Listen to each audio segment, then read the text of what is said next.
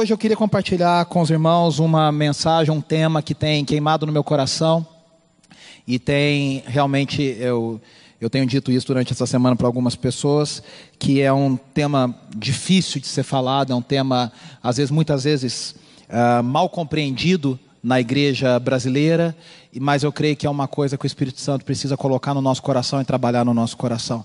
Eu quero falar sobre a oração que traz o avivamento, a oração do avivamento.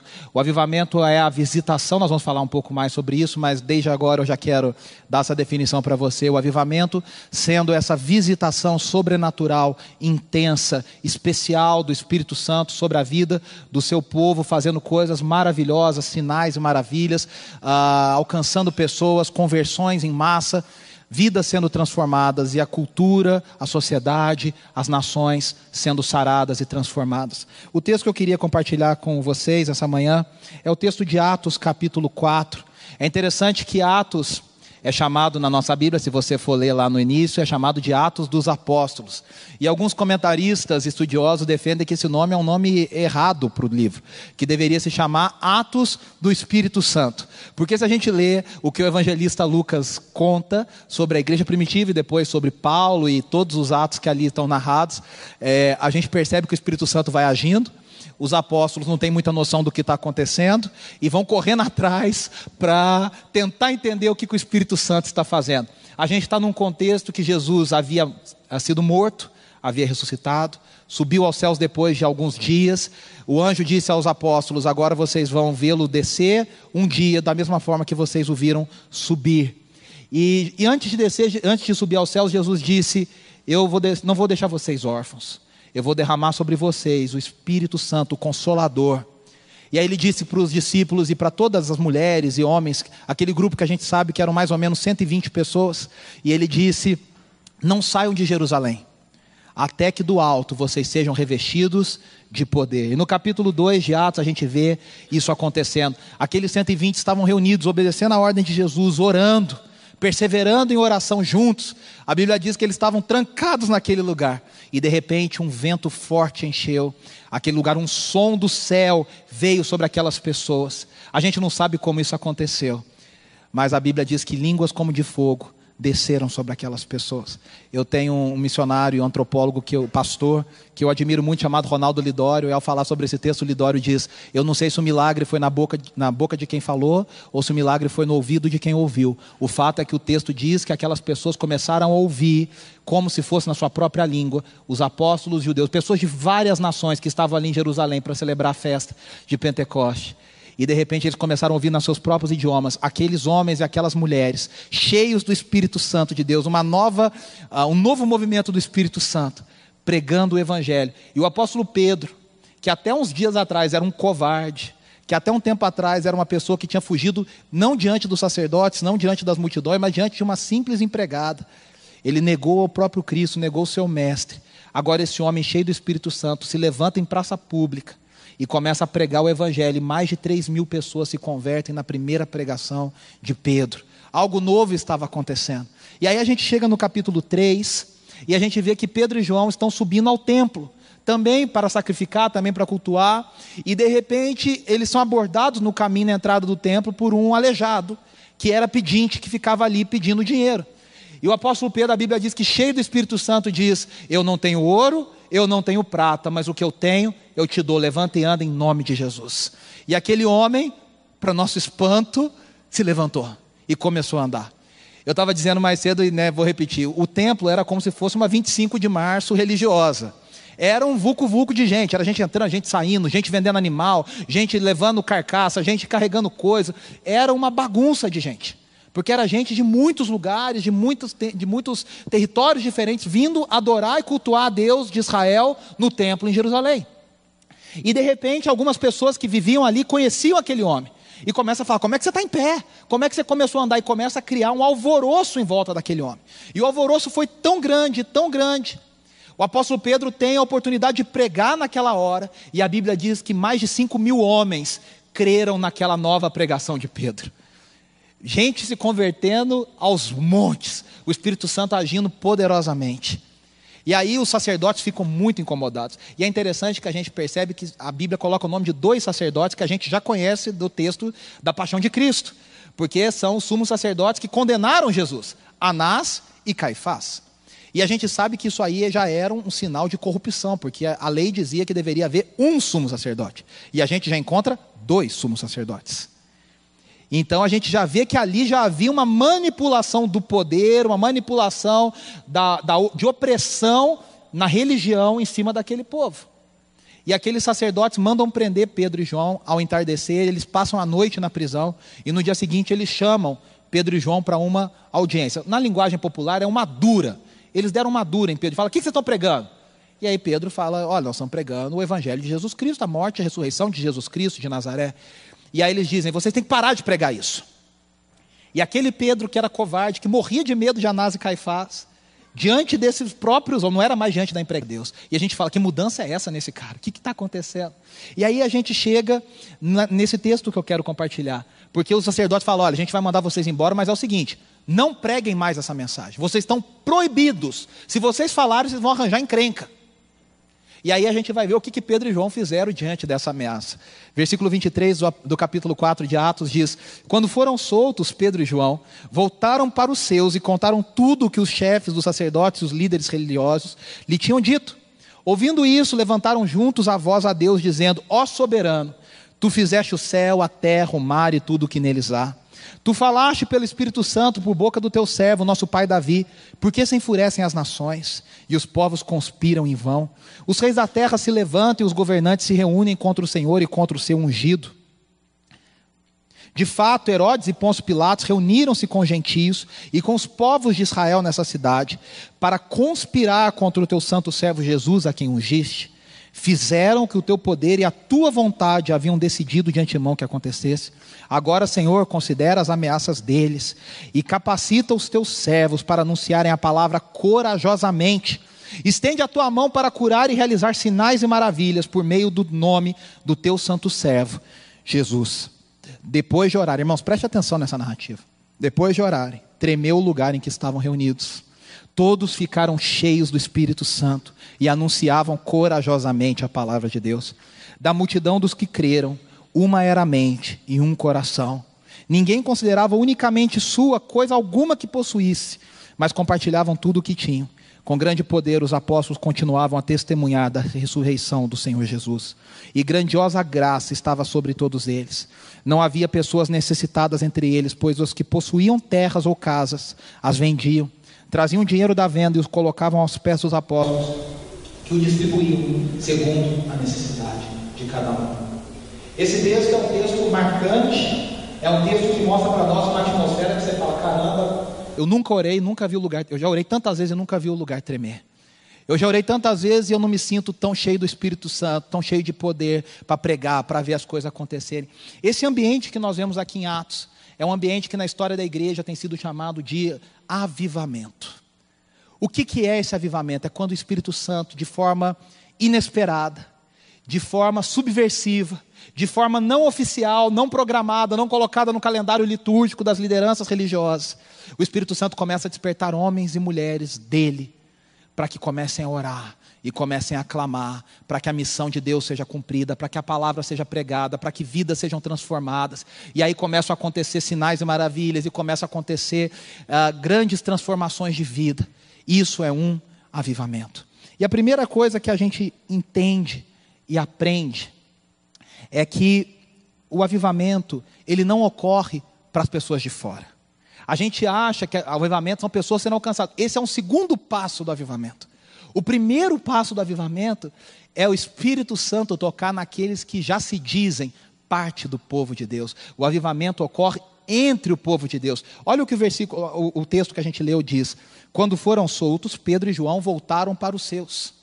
Olha que interessante, os seus a gente descobre que não é uma liga da justiça apostólica, que não é um clã especial separado, não é um ajuntamento único, que só os escolhidos ungidos podem entrar. Se você já visitou outros lugares, outros uh, contextos evangélicos do nosso país, você sabe que tem muitos lugares que lucram e lucram muito espiritualmente, ah, é, manipulando as pessoas e financeiramente, quando dizem que eles têm um acesso, algumas lideranças, algumas pessoas têm um acesso especial diante de Deus. Ah, nós vamos receber a oração do grande servo de Deus, do grande poderoso ungido, do escolhido, e não é Jesus, é uma fulano de tal, é o bendito de tal, e é a quarta pessoa da Trindade. E ela vende, né? Olha, eu vou colocar a mão sobre você e você vai receber. Esses dias me contaram ah, de um congresso que houve aí que estava lotado de pastores, milhares de pastores reunidos aqui em São Paulo. E o pastor falou assim: agora quem doou mais de 5 mil reais, eu quero que venha aqui à frente que vai receber uma oração especial e uma unção especial que eu vou transferir na sua vida. Os apóstolos, que eram gente, como diria a canção do Chico Buarque, eram gente humilde, gente como a gente, pessoas simples, do povo, agora que eram discípulos, que estavam entendendo, até pouco tempo atrás, algumas páginas atrás da Bíblia, não estavam entendendo nada com nada. Jesus falava, eles falavam, Jesus falava A, eles entendiam B. Jesus falava B, eles entendiam C. De repente, esses homens agora cheios do Espírito, são os apóstolos, que a gente meio que canonizou, criou uma, uma esfera. Não. Quando eles são liberados pelos sacerdotes, eles se reúnem com a igreja, com pessoas simples, com gente que Deus escolheu, que talvez eu e você não escolheríamos para começar um movimento. Não é gente influencer, é, é, é, digital influencer. Esse cara tem quantos mil pessoas no, no Instagram seguindo ele? É, ele escreve aonde? Ele tem um Twitter poderoso? Ele, ele, ele é poderoso? Não, a gente não vê isso. Estava aquela gente humilde, aquele povo simples, aquelas pessoas como eu e você, reunidas. E os apóstolos se juntam e falam: olha, aconteceu isso, isso, isso. Sabe o que é interessante, meus irmãos? Se a gente lê os avivamentos da Bíblia, se a gente lê homens e mulheres que Deus escolheu, se a gente vê os avivamentos na história da igreja, Deus sempre começa esses movimentos a parte das lideranças institucionalizadas. Deus escolhe gente que a gente nem sabe quem é, que a gente nunca ouviu falar. A pessoa lá na roça dela, lá na cabaninha, ela começa a orar. E ela começa a orar, e ela começa a orar, e de repente mais uma pessoa se junta a ela, e de repente outra pessoa se junta a ela, e de repente eles estão orando, já tem um grupo orando, e Deus começa a fazer um movimento de gente que a gente nem sabe de onde veio e quem que é. Sabe por quê? Porque Deus, a Bíblia diz que Deus escolhe as coisas que não são, para envergonhar aquelas que acham que são. Deus escolhe gente louca para envergonhar aquelas que se acham sábias o avivamento de Deus. Se a gente lê a história dos avivamentos, eu estava dizendo mais cedo a história de John Wesley e Charles Wesley, os irmãos Wesley, que fundaram o famoso movimento metodista. John e Charles Wesley eram ordenados ministros da igreja anglicana. Pessoas simples, assim, da, do povo, comuns. E eles decidiram que eles iam numa missão para pregar entre os indígenas norte-americanos, né, na, na América, na Nova Terra, na Nova Inglaterra. E eles vão, e no navio, Wesley, o John Wesley tem um encontro com uns missionários moravianos. A gente vai falar dos moravianos mais para frente. Eram uns irmãos que tinham sido visitados por Deus e enviavam missionários para o mundo inteiro. Isso no século XVIII. E aí eles orando, eles orando no barco e John Wesley pensando, ele escreve isso no diário dele. Se esse pessoal conhece a Deus, eu não conheço. Se esse pessoal é cristão, eu não sou. Esses homens oram, esses homens cantam, esses homens têm amor pela presença de Deus. Eu nunca vi um negócio desse. Quando Wesley vai pra, chega na América, ele não consegue chegar até os índios. Dá tudo errado. Tudo errado. E ele tem que voltar para a Inglaterra sem ter cumprido a missão de ter ido. A, e lembre-se que nós não estamos falando que ele foi de avião, ele foi de navio e muitos e muitos dias de viagem de navio. Ele volta para a Inglaterra sem ter pregado para nenhum índio norte-americano. E aí um dia ele está tão frustrado e ele vai numa reunião de oração que convidaram ele. E naquela reunião de oração ele diz que o Espírito Santo abriu os olhos dele. O movimento metodista chama isso de noite do coração aquecido. E ele diz que aquele dia ele percebeu que ele não conhecia Deus e que ele não era nascido de novo. Meus irmãos, ele já era ministro da igreja anglicana e, dizia, e disse que não era convertido. Essa semana eu conversei com uma pessoa e a pessoa disse: Eu frequentava igreja, eu cantava no louvor, e até que um dia o Espírito Santo falou comigo e eu percebi que eu não era convertido. E aí Wesley agora regenerado pelo Espírito Santo, seu irmão Charles Wesley passa pela mesma experiência. Esses homens começam a juntar uns amigos, começam a orar. Eles chamavam isso de clube santo. E eles oravam, oravam, oravam, oravam. Aquele avivamento, aquele clube começou a se multiplicar, se multiplicar, se multiplicar, até arrastar multidões e multidões na Inglaterra. John Wesley pregou para multidões de 10, 12 mil pessoas. Ele chegou a pregar cinco, seis sermões por dia em cidades diferentes, porque as pessoas tinham sede de ouvir a palavra de Deus. Lembre-se que ele não tinha nenhum microfone, nem megafone, não tinha nada.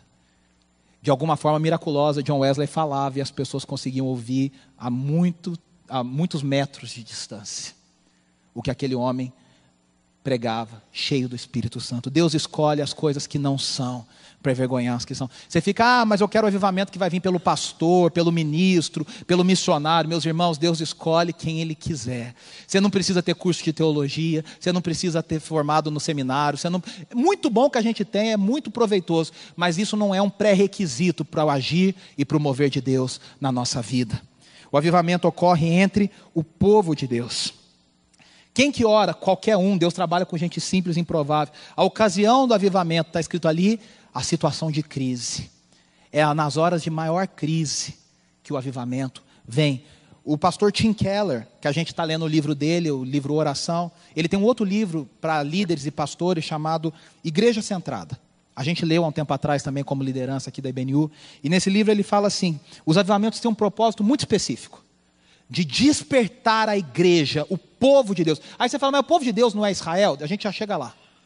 O povo de Deus era Israel, continua sendo Israel, mas lembra que o Saião falou algumas semanas atrás de Romanos 11? Quem não assistiu, de novo, está lá no YouTube. Ele diz: Nós somos, o apóstolo Paulo fala em Romanos 11, nós somos enxertados, os gentios foram enxertados na oliveira brava, nós somos colocados, e agora, o próprio apóstolo Pedro diz na sua carta: Eu e você somos povo de propriedade exclusiva de Deus. Você pode se alegrar nessa manhã dizendo: Eu sou parte do povo de Deus, eu, sou, eu fui colocado no povo de Deus, eu que era um estrangeiro, agora eu fui inserido, colocado, a nacionalidade foi mudada, agora eu sou parte do povo de Deus. E aí, uh, o Keller diz que o avivamento ele tem um, um, um propósito: despertar a igreja da sua apatia espiritual da sua morte espiritual. Sabe o que acontece, meus irmãos? O comportamento humano, ele é, ele é, ele é básico. A gente passa por um momento de é, a experiência de avivamento, de agir do Espírito, e depois a gente se acostuma com aquilo. Até com coisas que Deus fez, ou Deus usou, mas assim, o poder não está na coisa, não está naquilo. A gente meio que canoniza aquelas coisas. Olha, isso aqui é o lugar que não sei quem pregou. Ah, e aqui é o lugar. Não, isso é muito legal para visitar. O problema é a gente canonizar essas coisas e dar um poder para essas coisas. Olha, esse é o cajado de Moisés que ele fez. Peraí, o poder não está no cajado, o poder não está em Moisés, o poder está no agir do Espírito Santo naquele momento, naquela hora. Só que a gente às vezes vai entrando nessa rotina e a gente se torna morno. Eu me lembro do texto de Apocalipse 3, quando Cristo fala ao anjo da igreja de Laodiceia, e você vai se lembrar desse texto, que é um texto muito pesado, que Jesus diz assim: Vocês não são nem frios e nem quentes. Antes vocês fossem frios. Preste atenção, o texto está dizendo: é melhor você ser frio do que ser, fingir que é quente. Eu estou a ponto de vomitar vocês da minha boca. Aí você fala: Nossa, deve estar falando de um pagão. Não, a igreja de Laodiceia. E Jesus continua dizendo: Vocês acham que tem roupa, mas vocês estão nus. Vocês acham que vocês enxergam, mas vocês são cegos. Vocês acham que tem o que comer e vocês estão famintos. Ou vocês, eu estou traduzindo aqui, ele diz: ou vocês compram colírio de mim, ou vocês compram linho fino de mim. O que Jesus está dizendo é o seguinte: ou vocês reconhecem a sua condição, ou vocês vão ser vomitados da minha boca. Eu me lembro muito do texto de 2 Crônicas 7,14. Havia uma, Israel vivia nas crises contra os inimigos. E, e, nesse tempo específico desse versículo não havia crise, era o tempo da maior prosperidade de Israel. Foi quando Salomão construiu o templo, o templo que Davi imaginou, sonhou. Salomão constrói, edifica o templo e Deus aprova aquele templo como que a gente sabe? Porque a glória do Senhor enche aquele templo. E a Bíblia diz uma oração, se você tiver tempo, depois você lê em 2 Crônicas 6 e 7. Salomão faz uma oração lindíssima de consagração daquele templo. E aí, no versículos 11, a Bíblia diz que Deus visitou Salomão de noite, pela segunda vez, e falou para ele: Salomão, eu escolhi esse templo que você construiu como a minha habitação e a minha casa. E ele vai falar: vai haver tempos em que eu vou cerrar os céus, eu vou fechar os céus, e a chuva não vai descer, e não vai. Sabe aquele tempo que eu e você às vezes passando que a gente tudo dá errado? Se pode dar errado, vai dar errado, que a gente ora e parece que a oração não passa do teto, que a gente está angustiado e você vê crise atrás de crise. Salomão diz: quando esse, é, Deus diz para Salomão: quando esse tempo chegar, se o meu povo, que se chama pelo meu nome. No hebraico, a, a estrutura diz: o povo sobre o qual o meu nome é invocado. O nome de Deus é clamado em cima de nós. Se o meu povo que se chama pelo meu nome se humilhar. Meus irmãos, se a gente quiser o avivamento, a gente vai ter que se humilhar. Não tem outro caminho. A gente vai ter que falar, Senhor, a gente acha que entende tudo. A gente acha que as nossas estruturas estão boas. A gente está feliz com os nossos congressos e com as nossas conferências. Nós estamos felizes com as nossas cadeiras e com nossas celebrações. Mas a gente está nu diante do Senhor. Nós não somos nada. Lembra de Moisés? Se a tua presença não for conosco, eu não quero nem dar mais um passo. Ou o Senhor vai, ou o Senhor vai, porque sem o Senhor eu não ando mais. E às vezes eu tenho a impressão que a nuvem do Senhor parou lá atrás e a gente continua andando e está demorando, às vezes, anda dois, três quilômetros para perceber que Deus não está junto mais. Sabe aquele, aquela pessoa distraída que está conversando com um, está andando junto, e a pessoa ficou para amarrar o sapato e você continua e está falando. Aí você fala, mas que pessoa maluca, está falando sozinha. Não, que ela acha que o companheiro está junto ainda. E muitas vezes, eu e você e a igreja do Senhor Jesus estamos assim. A gente acha que Deus está do lado. Ele estava. Só que alguma hora ele ficou para trás, parou, e a gente continuou e não percebeu.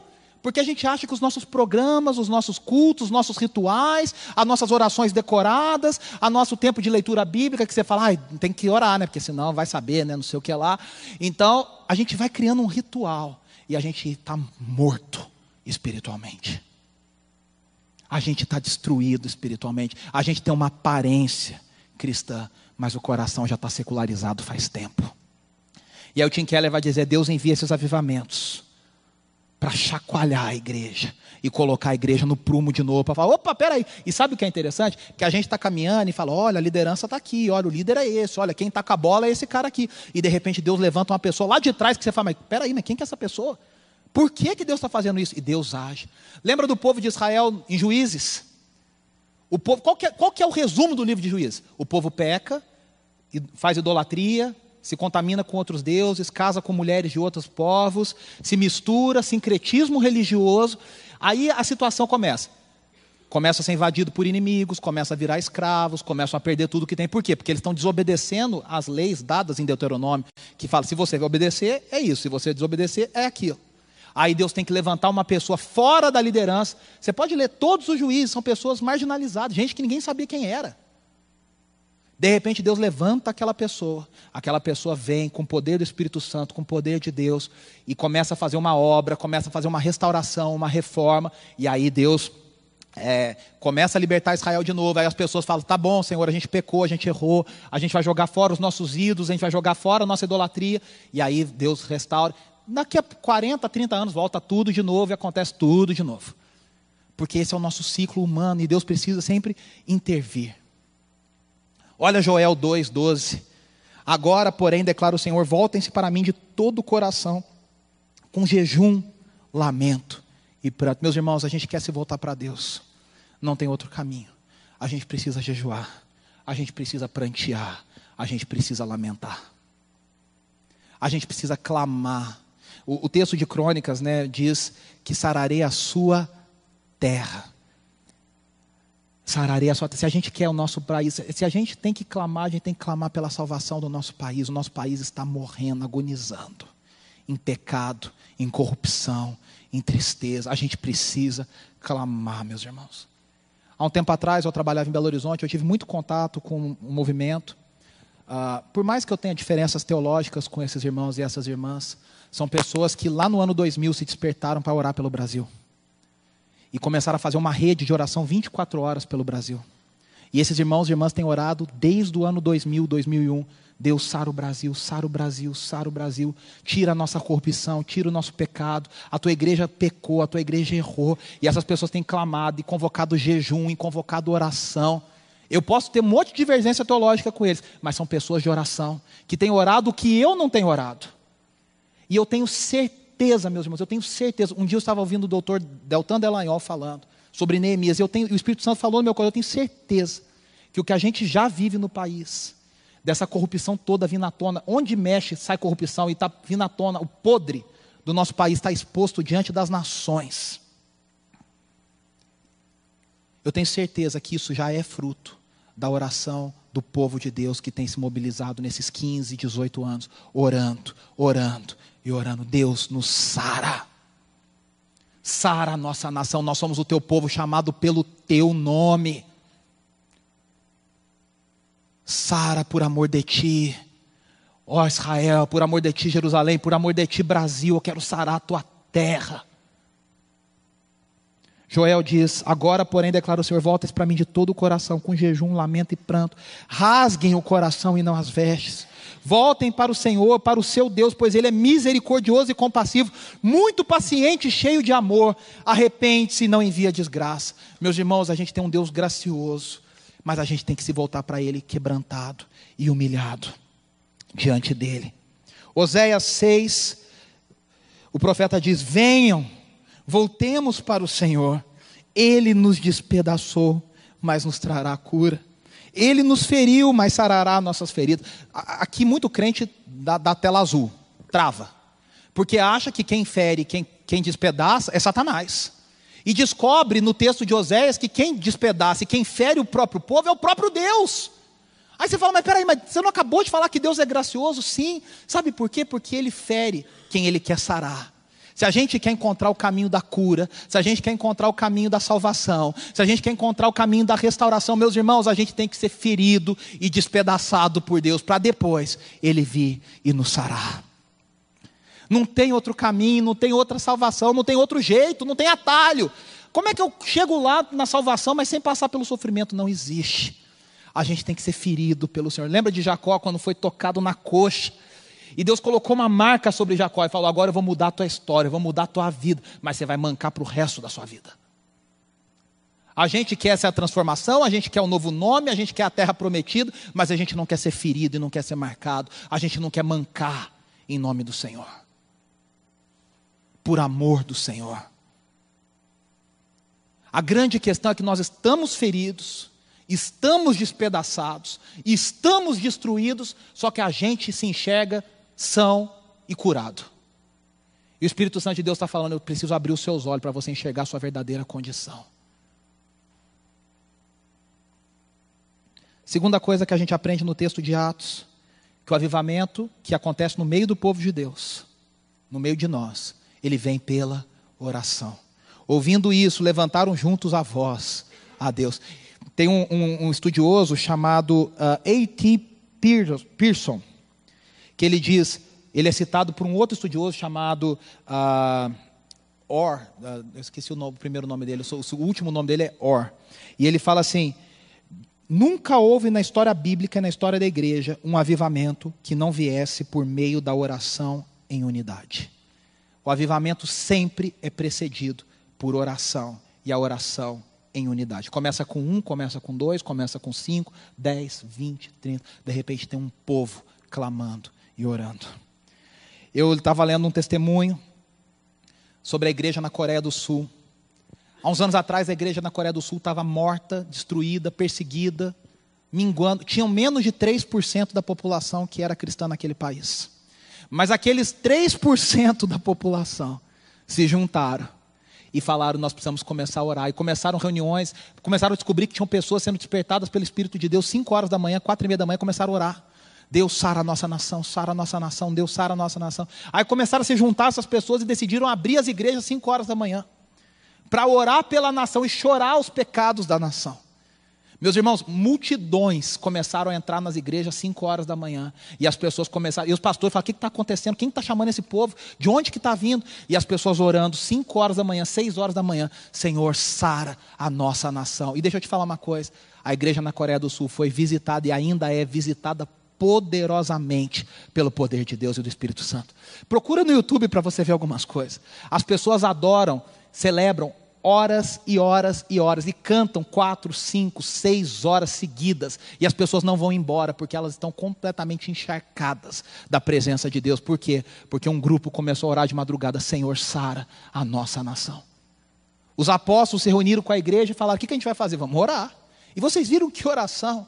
Senhor, aumenta a nossa a, a renda, aumenta a nossa estrutura. Não foi nada disso. Eles falam, Senhor, só nos enche de poder para a gente pregar o teu evangelho com mais poder. Se a gente tiver que morrer, que a gente morra. Meus irmãos, muitos desses morreram por amor ao evangelho. Dos apóstolos, diz, diz a tradição que só João não foi martirizado. Todos os outros foram martirizados por amor ao evangelho.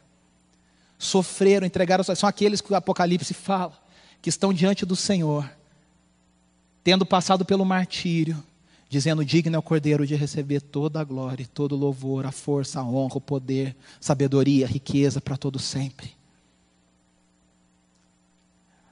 O avivamento vem pela oração, e a oração do avivamento ela tem três pontos para conhecer mais a Deus.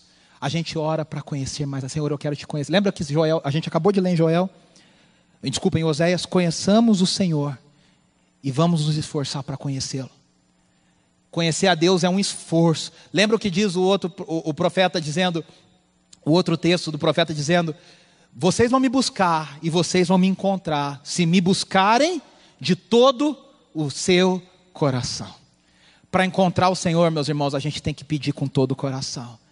Ele não está escondido que não possa ser achado, mas a gente tem que clamar e pedir, Senhor, a gente quer te conhecer, a gente quer te conhecer. E aí, a humilhação é uma consequência natural. Quando você conhece a Deus, você olha para você, e olha para Deus, e olha para você, e olha para Deus, e você fala: tem alguma coisa errada comigo. Lembre-se de Isaías, ai de fulano, ai de fulano, ai de Beltrano, ai da nação tal, ai da nação. Quando se viu diante do Senhor, a primeira coisa que ele fala, ai de mim. Quando a gente tem tempo para criticar muitos outros, ver defeito dos outros, falar dos outros, e está preocupado com, a, com o pecado do outro, é porque falta conhecimento de Deus na nossa vida. Porque quando a gente tem conhecimento de Deus e está preocupado em conhecer a Deus, a gente está preocupado é com a gente e com o nosso povo. Segunda coisa que a gente deve orar, para receber o poder de Deus através do Espírito Santo. Os irmãos oravam e falavam, Senhor, a gente só quer uma coisa, dá poder. Mas o poder deles não era para ficar competindo quem tinha mais dom. Que nem estava na igreja de Corinto. Paulo tem que falar, meus irmãos, para de competir, que vocês estão brigando para ver quem tem mais dom espiritual. Os dons espirituais não são para isso. Os dons e o poder do Espírito é para a gente pregar o Evangelho, alcançar pessoas. O doutor Martin Lloyd Jones, grande pregador inglês, escreve no seu livro Avivamento dizendo assim: Somente um derramamento fora do comum do Espírito de Deus pode fazer isso. O que é necessário, como vimos, é algo que não se pode ser explicado em termos humanos. É algo tão surpreendente, tão assombroso, que chama a atenção de todo mundo. Isso é o avivamento. O avivamento sempre resulta nisso. A necessidade é por algo que seja tão tremendo, tão divino, tão fora do comum, que chame a atenção do mundo todo e prove que realmente nós somos quem afirmamos ser, um povo singular e separado, o povo de Deus. Meus irmãos, é isso que eu anseio, é isso que eu espero. Que o Espírito Santo faça no nosso meio alguma coisa tão sobrenatural e tão especial. Terceira coisa, a oração pelo avivamento, ela, ela existe para cumprir a missão de Deus pregando a palavra e fazendo discípulos. Eles oram, eles pedem o poder, mas o poder é para pregar a palavra e fazer novos discípulos. A terceira coisa que a gente aprende nesse texto é que o avivamento coloca a igreja em missão. Depois de orarem, diz o texto, tremeu o lugar em que estavam reunidos. Todos ficaram cheios do Espírito e fizeram o quê? Ficaram lá cantando, celebrando, só não. E saíram e foram anunciar corajosamente a palavra de Deus. Eles foram fazer, lembre-se, eles tinham a palavra dos sacerdotes. Se vocês fizerem de novo, a gente vai pegar vocês. E eles só oraram e pediram poder para quê? Para fazer justamente o que autoridades, as autoridades disseram para não fazer. Se fosse talvez eu lá, eu talvez falaria, ah, sei lá, a Bíblia fala para a gente obedecer às autoridades, é meio perigoso, a gente tem que ter prudência, né? Porque senão Deus não pode querer que eu me coloque em perigo, né? Então a gente começa a inventar uma série de desculpas. E no fim a gente não está cumprindo a nossa missão. Toda vez que o Espírito Santo de Deus nos visita poderosamente, a igreja volta para a sua missão. A palavra de Deus é estudada, as pessoas têm fome da palavra. Jonathan Edwards conta que no meio do avivamento, o, grande, o primeiro grande avivamento na América, as pessoas batiam na porta da casa dele falando: Me ensinem a palavra. As pessoas queriam ouvir pregações ensino, e queriam ler e queriam aprender. O primeiro sinal de um avivamento genuíno é se as pessoas têm fome de aprender a palavra de Deus. E quando aprendem a palavra de Deus pelo Espírito Santo tocando no coração de forma especial, a gente entende qual é a missão de Deus. E aí a gente reavalia tudo, a gente coloca no prisma certo, na escala certa. O que a gente dava tanto valor, a gente começa a dar nenhum valor. O que a gente antes não dava nenhum valor, a gente começa a dar muito valor, porque o Espírito Santo começa a trocar pela palavra e pelo ensino da palavra e da pregação da palavra as nossas prioridades. Se eu e você temos prioridades tão distorcidas, e eu arrisco a dizer que eu e você temos muitas prioridades distorcidas, é porque a gente está se expondo pouco à palavra e pedindo pouco o poder do Espírito Santo, a iluminação do Espírito Santo para alinhar isso, para a gente cumprir a missão. A história conta, eu falei sobre os irmãos moravianos. Os irmãos moravianos, eu não posso contar toda a história deles, é uma história lindíssima. Eles são influência de John Wycliffe e depois de John Huss dois pré-reformadores, um inglês uh, e um na região ali da, da, da Boêmia. E eles se convertem, depois se unem à, à reforma protestante. Só que eles são expulsos do lugar que eles estavam na, pelos, uh, pela República, ali na República Tcheca, naquela região ali. E eles têm que procurar refúgio. Eles encontram um homem muito rico que também era cristão protestante, chamado Conde Zinzendorf. Zinzendorf.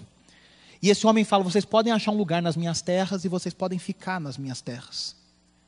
E aqueles irmãos que são refugiados, encontram um lugar, foram expulsos do seu país pelo amor ao Evangelho, começam a orar.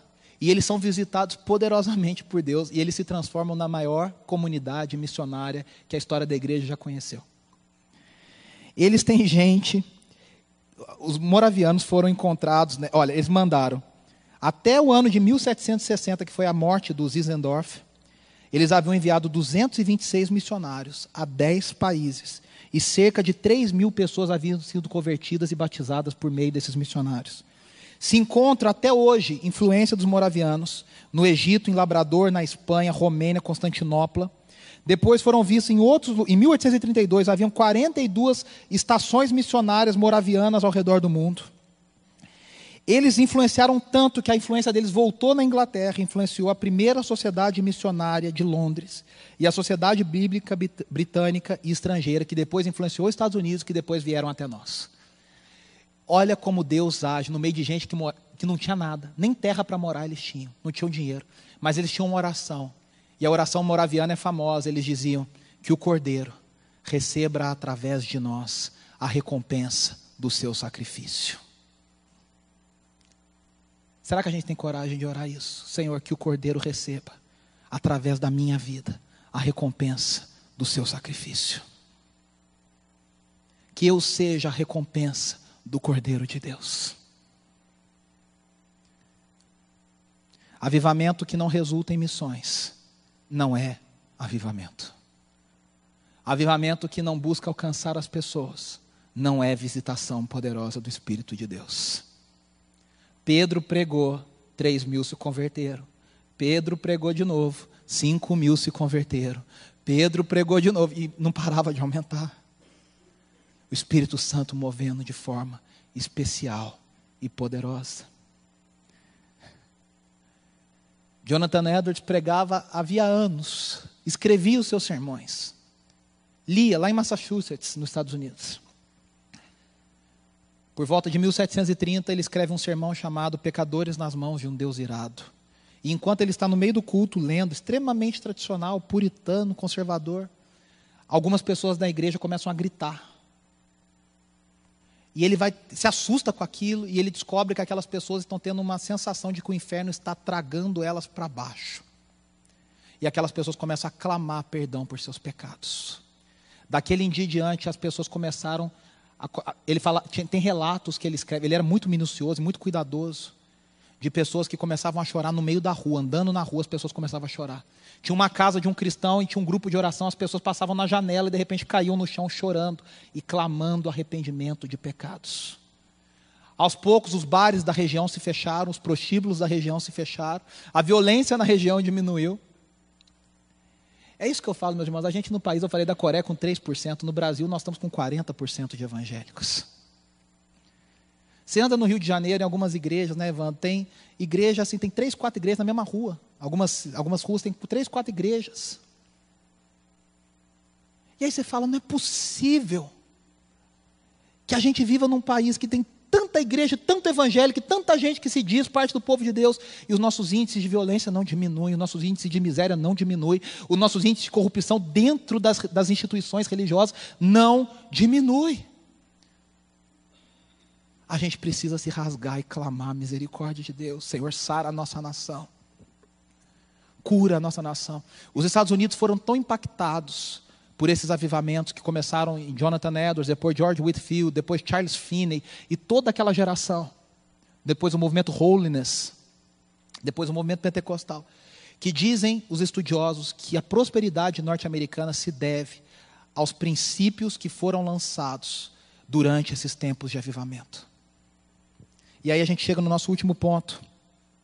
O avivamento bíblico produz verdadeira comunidade e comunhão. A gente se esforça, a gente pode fazer PG, a gente pode indicar, pode mandar e-mail no WhatsApp, fazer, mas o que une o corpo de Cristo não é a nossa boa vontade. O que une o corpo de Cristo como corpo de Cristo, e eu não estou falando aqui de amizade, eu estou falando de uma união profunda no Espírito de Deus, é o avivamento. A Bíblia diz, da multidão dos que, dos que creram, a música a gente canta do Guilherme Kerr, né? Na multidão dos que creram, era só um o coração e a alma uma somente, uma semente. Naqueles não tinham necessidade. Quem tinha, vendia para abençoar quem não tinha. Perceba, não era o Estado falando, olha, agora ninguém tem mais nada, todo mundo tem que entregar. Não. Era o Espírito de Deus trabalhando no coração de um a um. E aquelas pessoas se sentiam constrangidas, falavam, eu tenho que dar tudo para o cordeiro. Eu tenho que dar tudo para ele. Nada é meu. Tudo está no serviço do reino. Tudo está no serviço do reino. A gente é tão egoísta. A gente é tão individualista. A gente precisa tanto de uma visitação do Espírito Santo de Deus para a gente começar a falar, quer saber de uma coisa? Não importa mais a minha conta bancária, não importa mais o que, o que importa é que pessoas sejam salvas, que meus irmãos estejam cuidados, amparados, que as pessoas tenham tudo em comum, a gente coma junto, senta junto, está orando junto, fazendo a obra de Deus junto. Aí você fala, ah, isso é utopia. Meus irmãos, isso não é utopia. A gente inventou que isso é uma utopia para mascarar a nossa falta do Espírito, do mover do Espírito de Deus. Hoje, no mundo, nós temos lugares no Brasil e ao redor do mundo de pessoas que fazem isso, que se reúnem, que têm tudo em comum, que as pessoas são abençoadas, são cuidadas, e o Espírito de Deus está agindo poderosamente. Poderosamente. Eu queria encerrar orando, pedindo a Deus que nos movesse de forma especial. Não é a minha palavra, não é a minha oratória, não é o meu slide. O que faz a diferença e o que pode fazer a diferença é um Espírito Santo de Deus tocando no nosso coração, a gente falando, Senhor, faz de novo através da IBNU. Tem uma história interessante, eu quero encerrar com ela. Dizem que um, esse professor, é, que eu esqueci o nome dele, acho que é Edwin Orr. Me perdoem se eu errei o nome dele. É um dos maiores especialistas em avivamento. Ele levou uma turma de jovens para a Inglaterra. E eles visitaram a casa onde John Wesley morou a maior parte da sua vida. E tinha um lugar na casa, no quarto, que era marcado no, no chão, no assoalho, que era onde Wesley orava. Ele orava tanto que o assoalho ficou marcado do lugar que o seu joelho ficava. E aí eles saíram e perceberam que faltava uma pessoa, na, na, na uma, uma, um dos meninos na excursão. E aí o professor voltou encontrou aquele menino orando. E aquele menino falava: Senhor, faz de novo. Faz acontecer de novo o que aconteceu nos dias de Wesley. Aviva o teu povo de novo, como o Senhor avivou nos dias de Wesley. E aquele menino era Billy Graham. Clamando e pedindo a Deus: Senhor, faz de novo. Deus ouve a nossa oração se ela é sincera.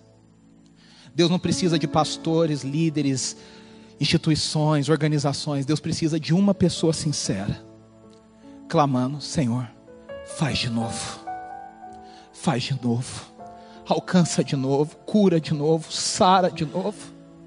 A gente está inventando desculpa teológica para dizer que talvez milagre nem aconteça. Sabe por quê? Porque o Espírito Santo de Deus não está atuando na nossa vida, a gente não tem visto pessoas sendo curadas com tanta frequência como a gente deveria ver. A gente não tem visto pessoas sendo visitadas com tanta frequência como a gente deveria ver. A mulher de Jonathan Edwards, um dia ele viajou, quando ela, eles tinham 12 filhos. Quando ele voltou, ela falou para ele assim: Eu fiquei três dias tomada pela glória de Deus, eu não conseguia sair do quarto. Eu fazia comida para os meninos e eu voltava para orar. Eu fazia, botava eles na cama e voltava para orar.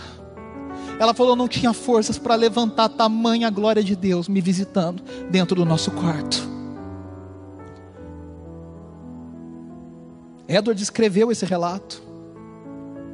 Ele não falou que era a esposa dele, mas ele disse: Olha, temos relatos de visitação poderosa do Espírito Santo de Deus. Eu não sei você, meus irmãos, eu já experimentei um pouquinho disso. Um pouquinho disso. E eu quero mais. Eu quero mais. Eu quero ver pessoas sendo transformadas e alcançadas e curadas. Eu quero ver a nossa nação sendo sarada, sendo curada pouco a pouco, através de mim e através de você. Vamos orar, abaixe sua, sua cabeça, feche os seus olhos. A primeira coisa que eu e você temos que orar é: Senhor, faz de novo. Visita de novo. O teu Espírito Santo não está morto. O teu Espírito Santo não foi tirado de nós. Faz de novo. Usa-me, Senhor. Eu quero te conhecer. Eu quero te conhecer. Eu quero saber mais sobre o Senhor. Eu quero ter fome. Me acorda de madrugada, Senhor. Me dá fome pela tua presença. Usa a minha simplicidade. Usa os meus cinco pães, usa os meus dois peixinhos, usa o pouco que eu tenho. Mas faz a tua obra através de mim, Senhor. Espírito Santo de Deus, nos encha derrama o teu poder, a tua autoridade, para que a gente possa pregar a tua palavra com ousadia, com sabedoria, para que sejamos testemunhas verdadeiras do Senhor. Chacoalha a nossa vida, tira essa morte espiritual, essa mornidão espiritual, essa acomodação espiritual. Nós queremos amar a tua presença, nós queremos desfrutar da tua presença. Nós queremos o teu agir sobre nós, em nós. Nós não queremos ser vomitados da tua boca. Fala conosco, Senhor, age em nós. Levanta, desperta adolescentes no meio de nós, as nossas famílias. Desperta pré-adolescentes, desperta crianças. Quantos relatos nós ouvimos de crianças que são cheias do Teu Espírito Santo? Quantos relatos de adolescentes que são cheios do Teu Espírito Santo? Faz isso no meio de nós, Senhor, por tua misericórdia e pelo teu amor. É assim que nós oramos em nome de Jesus. Amém. Amém e amém.